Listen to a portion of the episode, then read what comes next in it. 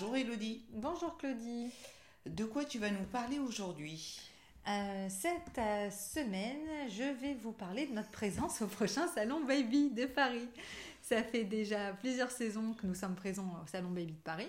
Alors, les saisons passées, on proposait toujours nos formations en nutrition pédiatrique pour les pros, donc pour les crèches et les assistantes maternelles, toujours dans le but de mieux accompagner la parentalité.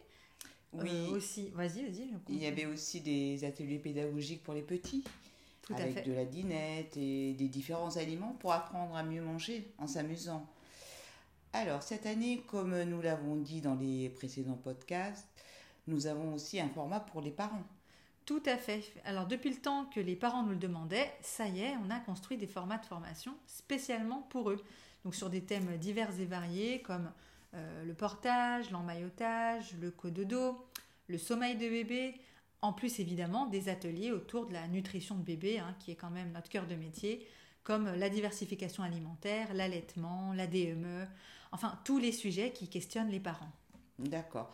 Lors du salon, ce sera l'occasion de se rencontrer pour expliquer en détail le contenu de ces ateliers et de les ré- réserver sur place, non? Oui, tout à fait. Et un tarif préférentiel, évidemment.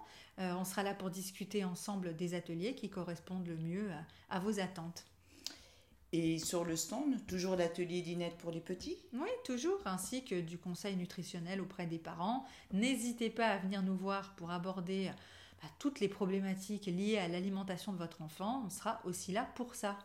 Ok. Et cette année, ça va se passer euh, à l'espace Champéret Hall. euh, Ah, A, Oui, c'est ça tout à fait. Porte de Champéret, l'espace Champéret Hall A, les 22 et 23 octobre, de 10h à 18h.